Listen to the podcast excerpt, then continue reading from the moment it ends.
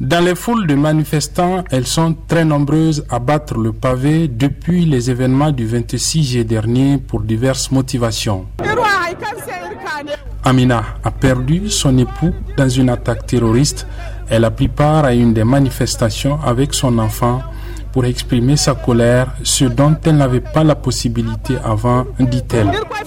Défenseuse des droits humains, le centre d'intérêt de Naomi Binta Au-delà de tout ce que nous sommes en train de demander, par exemple, eh, le départ de troupes françaises, eh, le lever des sanctions de la CDAO, et nous sommes aussi contre l'intervention des, militaires étrangers au Niger, notre sol.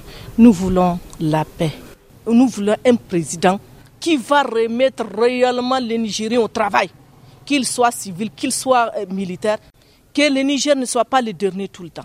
Aboubakar Zakari Safiatou milite, elle, pour la cause des femmes. Elle attend des autorités de transition la pérennisation des acquis des femmes, notamment sur leur participation aux instances de décision. Que ces acquis issus de, de, de longues luttes soient pérennisés et que les autorités de la transition prennent cela en compte. Donc qu'ils fassent appel à ces femmes et que à, tous les niveaux de représentation, qu'on sente la présence des femmes. Le souci de Abdou Marietou, maire et fonctionnaire, reste la satisfaction des services sociaux de base. Les écoles ne marchent pas. À l'hôpital, même les premiers soins, il manque. Et tout ça, c'est les femmes qui en pâtissent le plus.